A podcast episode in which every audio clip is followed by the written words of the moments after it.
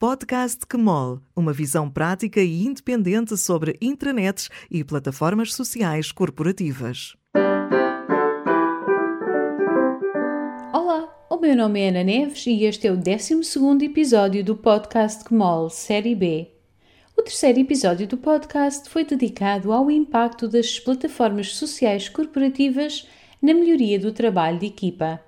Na altura, descrevi algumas rotinas organizacionais que atualmente ainda estão muito assentes no envio de e-mails e que beneficiam imenso de uma adaptação e transposição para as plataformas sociais. Há um outro hábito também fantástico nas organizações, que é enviar e-mails para toda a equipa a comunicar coisas importantes. E quando um assunto até só interessa a uma pessoa, por exemplo, perguntar sobre uma tarefa em atraso, envia-se e-mail a essa pessoa e copia-se a gestora de projeto, ou melhor ainda, coloca-se a gestora de projeto em BCC. Uma alternativa mais eficiente, penso eu, seria deixar um comentário associado a essa tarefa, tarefa essa por sua vez descrita numa plataforma social que permita a toda a equipa acompanhar o progresso do projeto com o grau de detalhe que preferir.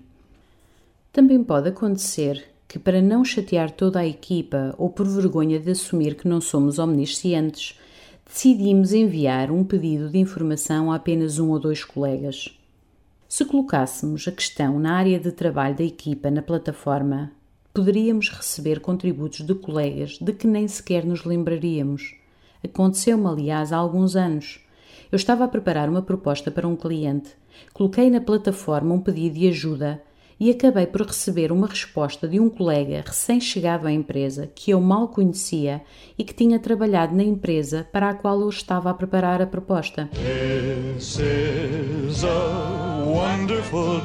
Outro hábito maravilhoso é quando as pessoas decidem corajosamente tomar uma posição e a comunicam a outros colegas por e-mail.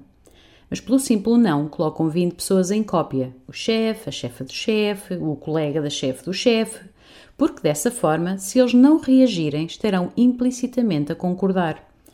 Seria bem mais corajoso e verdadeiro ter este tipo de interações em áreas partilhadas da equipa ou em chats na plataforma social da organização, para que seja claro quem está envolvido na conversa e possa haver alguma forma de ver o, o percurso, a fazer a traceability do que está a acontecer.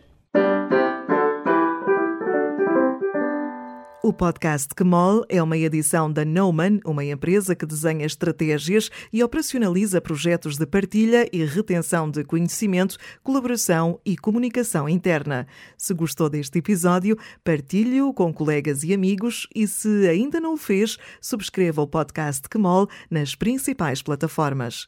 Este podcast tem edição de Daniela Azevedo, música de André Silva.